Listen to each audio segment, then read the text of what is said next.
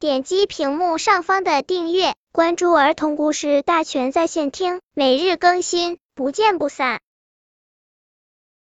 本片故事的名字是《高矮妈妈》。森林里，一只长颈鹿妈妈带着她的孩子在散步，他们跑呀跑呀。看见了一群矮矮的东西，身上都是刺。长颈鹿妈妈和孩子觉得很感兴趣，停住了脚步，跟他们聊起天来。我怎么不认识你呀？能做个介绍吗？长颈鹿妈妈问其中一个大的。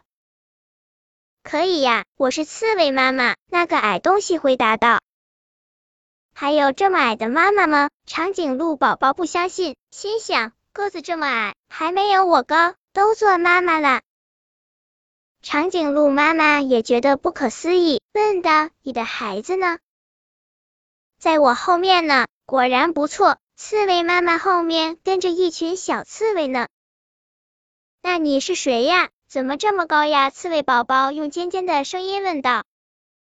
我是长颈鹿妈妈，我的个子很高很高。长颈鹿妈妈说。